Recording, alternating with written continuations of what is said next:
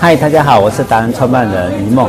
我们今天来到我们的 KPMG，我们的税务达人叶建郎叶兄这边，我们来跟他聊聊很好玩的一件事情。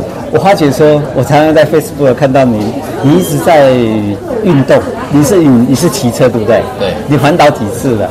诶，本来今年要挑战，挑战对对大环岛吗？对对。哦，那那很好玩呢。我们每一年的时候在做环岛的时候，这个这事情呢。我好奇就是，你为什么会想要持之以恒的一直在运动？呃，我觉得一方面是舒压吧，然后另一方面有找到一些呃也喜欢运动的朋友，啊，所以就跟着大家一起去运动，比较不会呃自己一个人运动很枯燥的，舒压才可以持续下去。舒压，那这这个问题很大哈。我在想呢，这咖啡的舒压的意思就是。就是你们其实你们在帮我们的客户在管理这个税务的部分，其实压力非常大，对不对？哎，有一定程度的压力。不然你很客气，因为客户愿意付钱，长 这么帅，这么有型。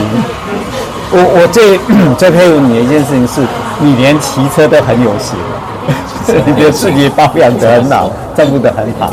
那在你骑车，你觉得骑车运动你是可以？一面骑一面去舒压，还有可以去思考解决客户的问题吗？嗯，会闪过的想法很多啦。OK，对。那我是觉得说，因为在骑车的过程，因为我们骑的是山路，嗯，也是时候你要靠意志力，就可以不去想公司的事情，就真正是脱离那个。你是专门跑山路，那就大禹岭那个都已经攻占过了。对对，五岭啊，五岭那一个。哦有跟着去骑来，啊，跟着车友去骑的。OK OK，然后五指山啊，好，五指山。嗯，那你你从去诶攻占山路，因为跟你讲攻占了，就是去挑战自己的的这个部分。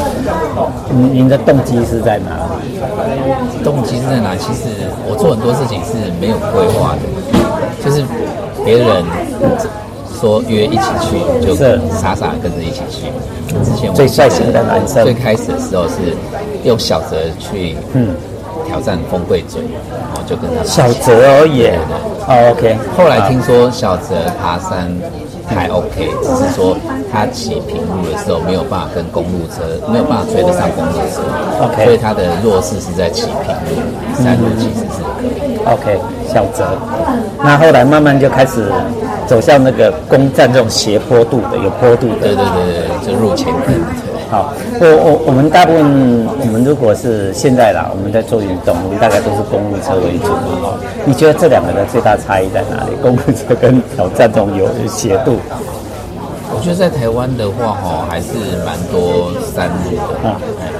那我用自己买脚车的经验呢，他们因为脚踏车算台湾的品牌啦。嗯那他也会考量说，哎，台湾的这个路况，是，所以后来评估下来，还是觉得公路车你爬山也好，走平路也好，其实两个都还蛮适合的。对，那我就发现你有一个优点，剑囊兄，就是你基本上哦，呃，你很爱国。其实那个爱国是因为，我我们的捷安特已经是全世界最知名的在这方面，但是你懂得。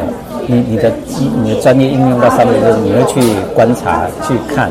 那事实上，我们自有的品牌就是已经全世界有名，对这方面的专业。你刚刚提到说，对我们自己的山路，它就很能够去了解说需求，对不对？那又适合我们台湾人使用，对不对？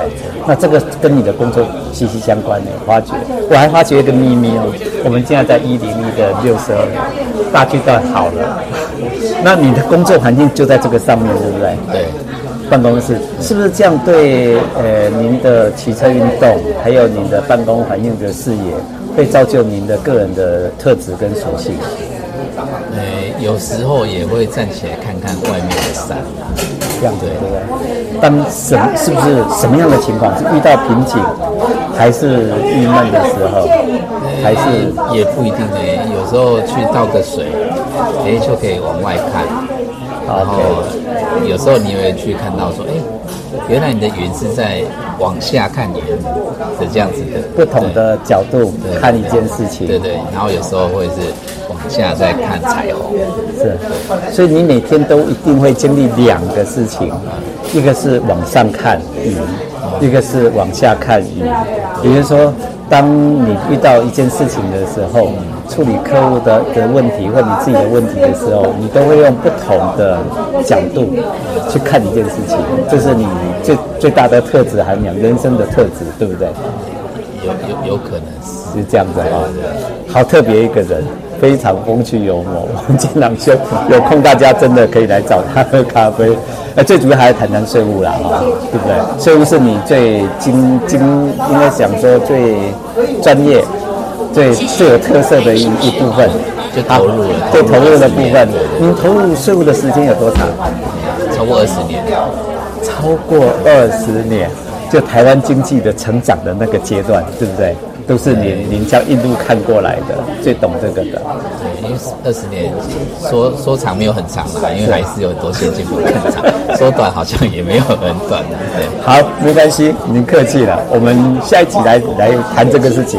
我们今天是这样子的，好，谢谢你，我们跟大家拜拜，拜拜，下次见，下次见。